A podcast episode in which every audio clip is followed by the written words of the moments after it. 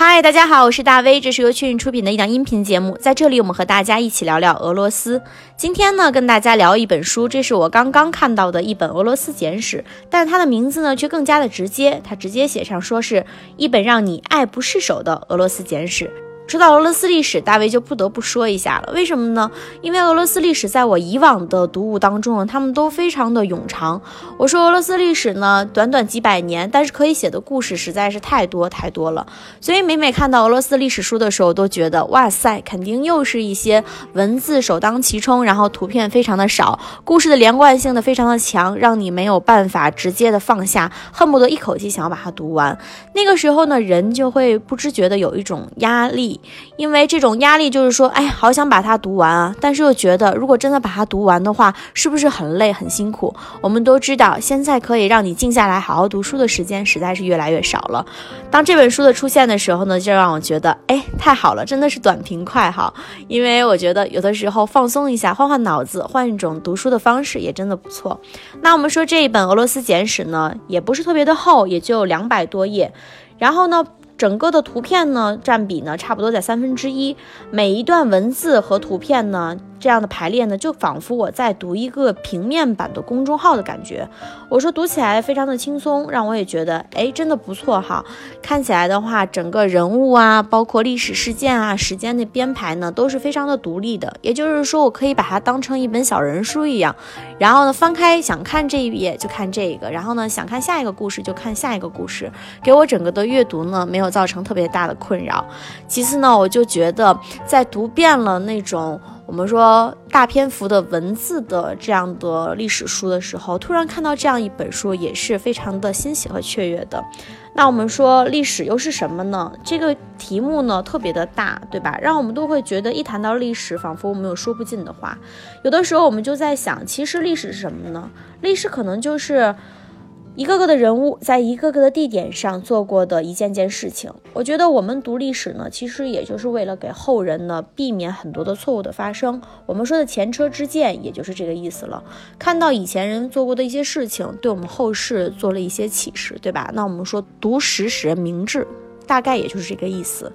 那对于大威来讲呢，我本来讲的就是俄罗斯，自然对俄罗斯的历史呢一定要相对比较了解，因为我要给大家负责任，所以说说的每一句话呢也一定要是有出处的。这也是我们团队呢一直想为大家打造的这样的一个理想的状态，就是我们所有的文章的采集呢，包括我们的内容输出呢，都是有考证的、有考究的。如果你们感兴趣的话，我们可以把我们喜欢读的东西，并且我们读过的东西呢推荐给大家。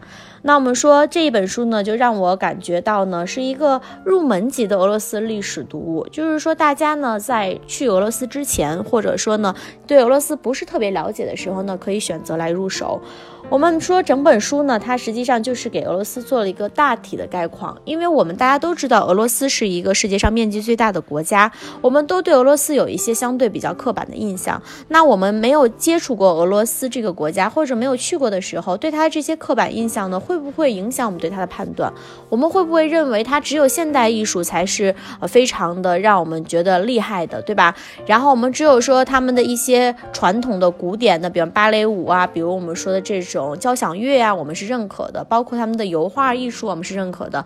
那它的再稍微古老一点的，和他们整个的民族的创建相关的这些领域，是不是就没有什么可以让我们认可的呢？为什么呢？因为毕竟在我们的眼里呢，俄罗斯是一个相对比较野蛮的民族。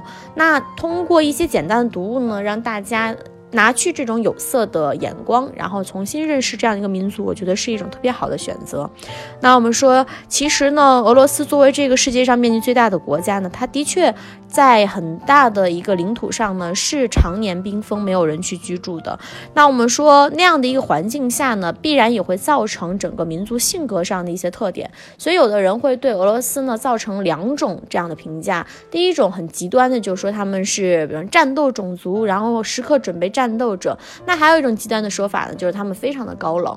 那其实俄罗斯这个民族呢，我在那里生活这么多年，对吧？并且我们的工作也一直和它息息相关。我们非常的感觉到呢，俄罗斯人呢和其他地方的人没有什么太大的区别，大家都是人，对吧？唯一不同的就是环境下呢造成了性格上的差异，还有我们说呢一些民族的气节，这些民族的气节体现的尤为明显一些。我们说北方真的是有北方男儿的这种气概啊，所以呢他们在那种环境下呢依然能够为自己的历史和自己的文化的延续做出了很多的努力。我从早期的留里克王朝建立开始呢，罗斯人，也就是早期的俄罗斯人呢，就一直想着如何去拓展自己的领土。所以俄罗斯的历史，我们看起来的话，就像是一部征伐史。他们向着四面八方扩张呢，并且他们崇拜一个个的胜利者，追随勇士前进。追随勇士的步伐呢，也带领着整个的民族从北然后到南，从东到西，变成了现在世界上领土面积最大的国家。那我们说俄罗斯的整个的历史呢，又是一个灾难史。为什么呢？因为你只要是拓展，只要是开阔，势必要经历改革、经历压迫、经历战争。整个历史的推进势必会造成各种各样的冲突。因此，战争的这种战火纷飞，给人民带来的痛苦肯定是无尽的。因为人民才是真正承受一切。后果的最直接的这样的一群人，那我们说，在这种生存环境下的俄罗斯人民，他们是否就因着这样的一个现实的问题呢，就沉沦了呢？就寂静了呢？还是相反，他们反抗了，哪怕失败了，他们依然坚持了呢？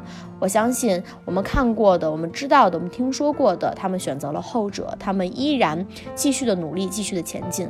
那我们说看到了俄罗斯这种抗争的感觉，我们其实又可以感受到俄罗斯人的历史实际上又是一本抗争史。为什么呢？因为他们和自然环境去抗争，他们和贫瘠的土地去抗争。他们呢，拥有了在这种贫瘠的土地上呢，迸发了自己的想法，迸发了自己的风格。然后呢，他们变成了一个世界上独一无二的这样民族的一个存在。我们说，无论是可怕的天灾，还是饥荒，还是腐朽的制度，还是糜烂的政权，不管是诗人如何的呐喊和迫切的这种呼吁，还是说血腥的镇压以及法西斯的这样的。所有的一切的侵略，对吧，都没有让俄罗斯这个民族倒下。曾经很多人都小看这个民族，甚至希望可以征服它。我们说，拿破仑当时也曾经来到过俄罗斯的这样的一个领土上，希望用战争的方式将俄罗斯的民族臣服在法兰西民族整个的铁蹄之下，但是呢，却没有。凶猛的法西斯政权呢，也没有毁灭这片土地上的人民，所以，我们说，无论是各种各样的灾难，还是艰难困苦的生活呢，都没有压倒这片土地上的人民，在每一次的与天斗。我们说的是天灾与地斗呢，就是地上的这些纷争，包括民族之间的这种多民族之间的战争，都没有使这个国家走向分裂。相反，克里米亚的回归，相反很多失去领土的回归，都预示着整个民族的这种团结性。因此，我们说，无论现在的俄罗斯，它的经济的恢复能力是否可以像我们预期的当中那样的好，但是俄罗斯他们正在呢朝着富强、自由、民主而努力着。不管我们说他是否能够再一次的回归世界大国这样的地位，我们作为一个旁观者来讲，或者我们作为一个并不是俄罗斯人的这样的一个角度来讲呢，看着他的这样的一个国家的成长，只能影射到我们的个人大国的崛起，其实也是一个。大的巨人的觉醒，从不行再到行，从不被世人认可到被世人认可。那对于我们个人来讲的话，读俄罗斯的历史其实是给个人的激励，就是在整个环境当中，即使大环境不会认可你，即使你自己的环境、自己的条件、原生家庭给你带来的很多的破坏，让你都觉得毫无希望，但是你不要放弃。为什么呢？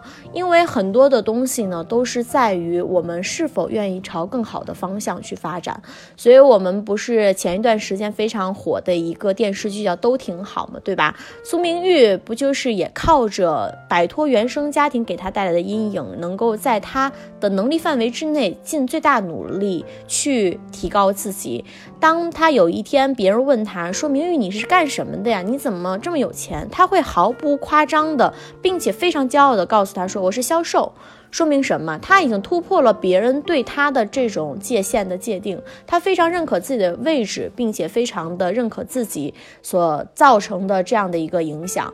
所以，当有的人可以对自己现在所处的环境，包括所处的工作，都可以很自豪的向别人去介绍的时候，我相信你自我的成长和这种自我的认可，会给你未来的道路带来更好的这样的机遇。那我们看俄罗斯的历史呢，也是这样的。所以呢，在接下来的时光当中呢，大卫愿意和大家一起来分享这本书的内容。这就是今天的节目了，谢谢你们的收听。SPECIFIC ONE BY SHAWI，巴嘎巴嘎。